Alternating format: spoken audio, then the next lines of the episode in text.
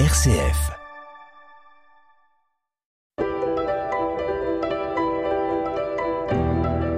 Bonjour Anne-Marie. Bonjour Pascal et tous nos auditeurs. Anne-Marie, tu nous as dit la semaine dernière que Gertrude Schmalz avait reçu une nouvelle mission.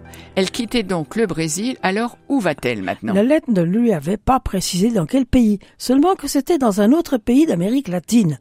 Elle dit elle-même, dès que j'ai appris cela, le matin, je suis sortie pour acheter une grammaire espagnole, puisque c'est cette langue que l'on parle dans tous les autres pays d'Amérique latine. Et quelques jours plus tard, une autre lettre lui précise que c'est au Mexique qu'elle est envoyée. Ah, elle a bien fait, puisque au Mexique on parle aussi l'espagnol. Elle est restée au Mexique moins de six ans, comme provinciale. Ce qui l'a beaucoup marqué au Mexique, c'est le profond attachement à Marie et à Notre-Dame de Guadalupe. Ce pays compte alors un peu plus de 300 filles du de Marie.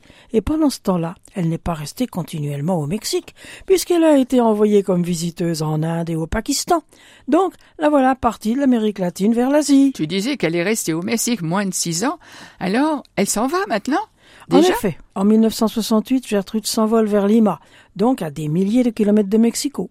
Elle est nommée provinciale d'Amérique du Sud, et à ce moment-là, la province comprenait le Pérou, le Chili, l'Argentine et la Bolivie. En 1968, c'est la période d'après-concile, et je crois avoir entendu qu'à ce moment-là, il y avait eu pas mal de contestations dans l'Église et la vie religieuse, en particulier en Amérique du Sud. Effectivement, les changements de structure et les bouleversements dans l'éducation ont amené Gertrude à fermer ou à transmettre les écoles de service social d'éducation familiale de Santiago, Arequipa, Buenos Aires et Lima. Ce fut un moment douloureux pour les sœurs de lâcher ses œuvres, mais Gertrude favorise la mise en place de nouvelles missions. Oh, ça ne m'étonne pas d'elle, après tout ce que j'ai entendu dire. Elle met en place la transmission de la foi dans les écoles publiques ou les milieux les plus démunis. Ainsi, à proximité de Lima, au milieu des immenses bidonvilles qui entourent la cité, les filles du cœur de Marie lancent une cantine populaire qui leur permet d'être au milieu des pauvres et d'atteindre apostoliquement les enfants et leurs familles. Gertrude avait une prédilection pour cette œuvre, toujours en difficulté et en manque de ressources. J'ai appris à Marie aussi qu'elle avait une grande connaissance de la société et lui portait un amour très profond. Oui, et je pense que c'est cela qui a poussé la nouvelle supérieure générale, Mère Parodi, à l'appeler à Paris pour assumer la tâche d'assistante générale en remplacement de Jeanne Waters, défunte. Et c'est en 1977 qu'elle quitte l'Amérique latine pour venir à Paris. Si je compte bien, ça fait pratiquement 25 ans qu'elle était partie en Amérique.